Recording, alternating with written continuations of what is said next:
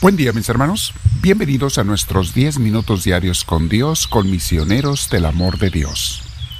Una vez más te felicito porque eres una persona que está queriendo caminar con Dios.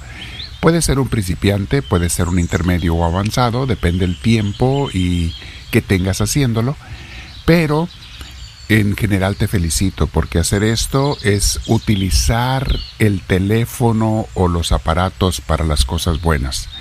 Acuérdense que les he explicado mucho que lo podemos usar para cosas malas. Mucha gente usa sus aparatos, sus em, electrónicos para cosas malas. Tú úsalos para las cosas buenas, mi hermana, mi hermano, nunca para las malas, porque donde quiera hay tentaciones. Así es que te felicito, eh, qué bueno que estás eh, acompañándonos en nuestro crecimiento espiritual, en estas mini clases de teología, espiritualidad y Biblia. Te recuerdo, por si alguien no sabe, nuestra espiritualidad es carmelita, carmelitana, se dice de las dos maneras, la espiritualidad que seguimos para acercarnos a Cristo. Puede haber muchas formas y caminos para acercarnos a Cristo, es el mismo Jesús, es el mismo Evangelio, lo que sí es importante es saberlo interpretar correctamente y eso es lo que hacemos en estas clases, mis hermanos, para que no nos vayamos a equivocar en lo que Dios dijo. Muy bien, Vamos a sentarnos con la espalda recta, eh, tus hombros y cuello relajados y vamos a darle este tiempo a Dios. Comienza por respirar profundamente pero muy suave.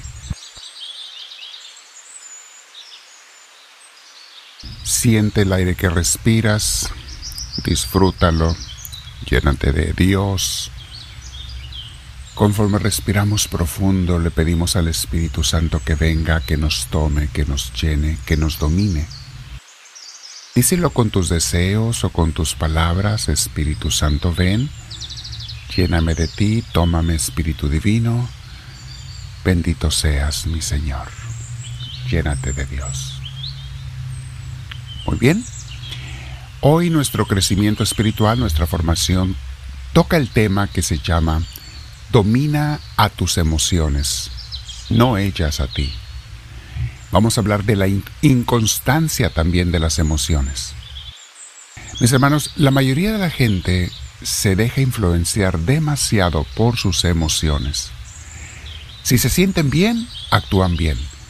Si se sienten mal, actúan mal. Dejan que las emociones los dominen. Algunas personas se frustran porque quisieran siempre tener emociones positivas y con gran molestia a veces se dan cuenta que seguido tienen emociones también negativas, como tristeza, depresión, enojo, coraje, etc. De antemano les digo, mis hermanos, que es normal que tengamos de unas emociones y de otras en esta vida, por las cosas que nos pasan pero sobre todo por la forma en que las interpretamos. Es lo que causa muchas veces nuestras emociones, o por no decir casi siempre. Y sin embargo, mis hermanos, vamos a entender dos cosas muy, muy importantes con respecto a las emociones. La primera cosa es, tú tienes mucho control de tus emociones, si quieres utilizarlo y también si sabes cómo. Te aconsejo, mi hermana, mi hermano, que escuches en YouTube. Tenemos cursos al respecto. En YouTube tenemos algunos que ya hemos subido, como Creados para ser felices, o tres métodos para eliminar el dolor mental, o mente sana en cuerpo sano, y otros más. Te pongo el enlace aquí abajo en los comentarios por si quieres ir a esos cursos y otros más. Pero lo que te quiero decir es, hay maneras de que tú controles tus emociones no te tienen que dominar a ti. No las puede uno controlar al 100%, pero mucho más de lo que las controlas a veces sí. Y hay gente que ni siquiera sabe que puede controlar algo de ellas o mucho de ellas. Segunda cosa que tenemos que entender, mis hermanos. Las emociones no tienen por qué controlar tus acciones. Oílo bien. Repito, las emociones no tienen por qué controlar tus acciones.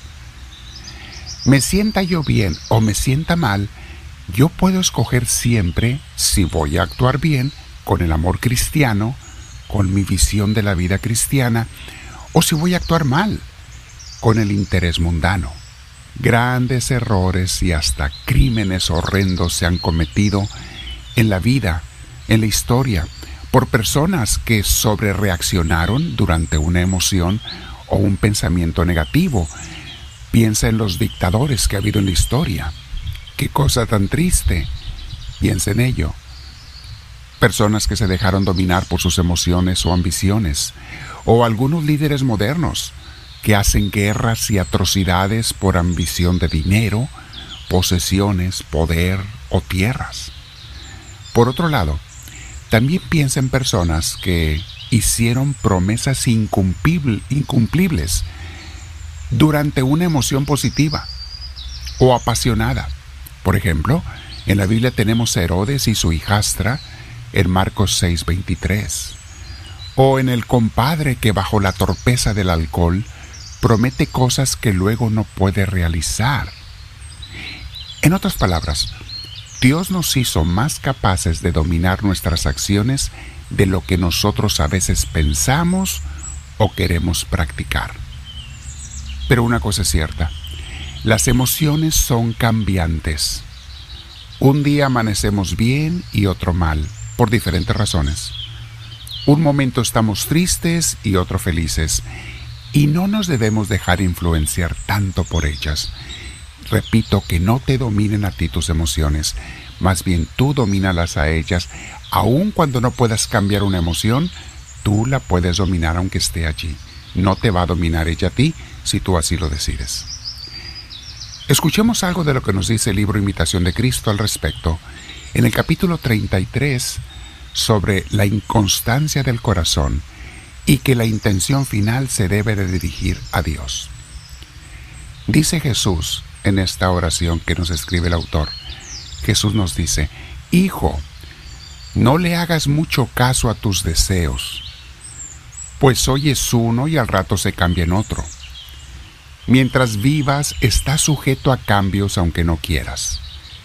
Porque a ratos estás alegre, luego triste. Ya estás sosegado y luego turbado. Ya devoto, luego indevoto. Ya diligente y luego perezoso. Ahora pesado, ahora liviano. Mas el sabio bien instruido en el espíritu, es superior a estos cambios. No se fija en lo que siente dentro de sí, ni de qué parte sopla el viento de la inestabilidad, sino de dirigir toda la intención de su espíritu al debido y deseado fin. Porque así podrá permanecer siempre él mismo e ileso en tan variados casos, porque dirige su mirada a mí sin cesar en su sencilla intención. Y cuanto más santa sea su intención, tanto más estará constante en medio de las diversas tempestades. Escucha esto y fíjate en esta frase que sigue también. Pero en muchas cosas se oscurecen los ojos de la pura intención porque se mira fácilmente a lo que se presenta como deleitable y placentero. Así es que rara vez se halla quien esté enteramente libre de la mancha de su propio interés. De este modo, los judíos en otro tiempo vinieron a casa de Marta y María en Betania, no solo por ver a Jesús, sino también por curiosidad para ver a Lázaro. Se deben, pues, limpiar los ojos de la intención para que sea sencilla y recta y se enderece a mí sin detenerse en los medios. Piensa en ello, mi hermana, mi hermano, la intención de las cosas que hacemos, que las emociones no decidan cuál es mi intención o qué voy a hacer, sino al revés. Mi decisión de vida, mi intención de vivir con Dios y agradar a Dios debe estar muy por encima de las intenciones. Me quedo meditando contigo, Señor, y te digo, Háblame, Señor, que tu siervo te escucha.